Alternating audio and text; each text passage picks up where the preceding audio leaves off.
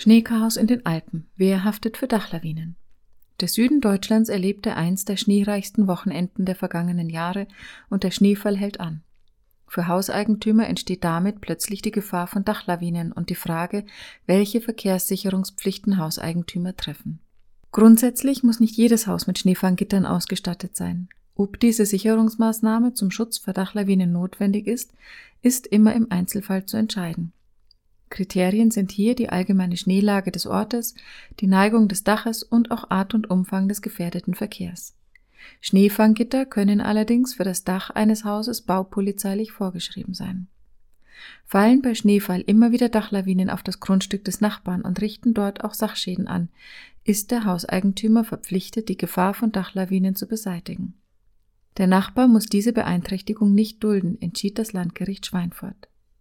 Ein Hauseigentümer ist dazu verpflichtet, ein Schneefanggitter anzubringen, wenn das Haus ein besonders steiles Dach besitzt, etwa mit einer Dachneigung von 60 Grad, in einem schneereichen Gebiet und wenn sich unter dem Dach ein öffentlicher Parkplatz befindet. Das entschied das Landgericht Ulm und bejaht zumindest ein hälftiges Mitverschulden und eine entsprechende Haftung des Hauseigentümers.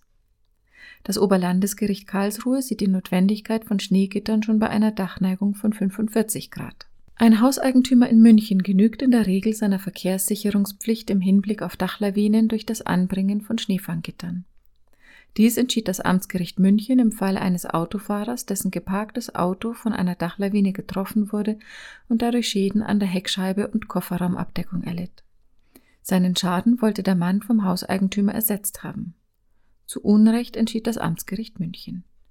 Das Gericht stellt fest, dass die Hauseigentümerin mit dem Anbringen der Schneefanggitter ihrer Verkehrssicherungspflicht in ausreichendem Maß nachgekommen ist.